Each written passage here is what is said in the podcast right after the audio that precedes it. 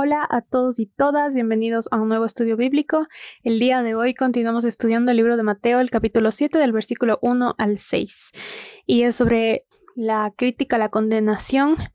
Y cuando empecé a estudiar en estos versículos, me di cuenta que soy la primera en hacer esto. Y para comenzar voy a hablar un poco de, de cómo Dios me fue introduciendo al tema, como siempre lo hace.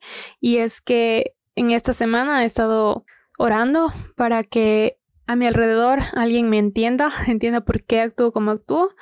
Y me di cuenta que la verdad es que esa persona no iba a poder entenderme, porque no entiende mis pensamientos ni las intenciones de mi corazón y el único que puede entender eso es es Dios y yo no voy a poder entender a esa persona porque tampoco comprendo las intenciones del corazón de esa persona. De alguna forma Dios nos llama a ponernos en el lugar del otro y a no vernos como perfectos. Justo antes de comenzar a preparar este estudio, me llegó una llamada. La otra persona me estaba condenando sin ni siquiera entender bien qué pasó.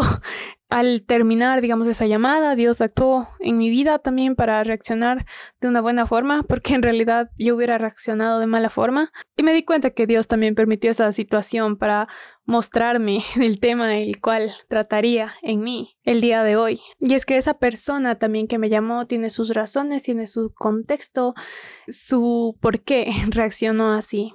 Y a pesar de que no tuvo sentido para mí, para esa persona tuvo sentido. Así que vamos a prepararnos con una oración para que el Señor nos hable hoy. Gracias Padre por tu palabra, gracias Dios porque tú siempre hablas a nuestros corazones y tu palabra es viva y eficaz. Te pido Señor que, que toques justo lo que necesitamos, que sigas santificándonos Señor, que prepares el corazón de cada una de las personas que escuchen este mensaje Señor. Te pido Dios que trates en mi vida y en los demás. Te pido Señor que nos ayudes a juzgar a los demás, pero con tu corazón Dios.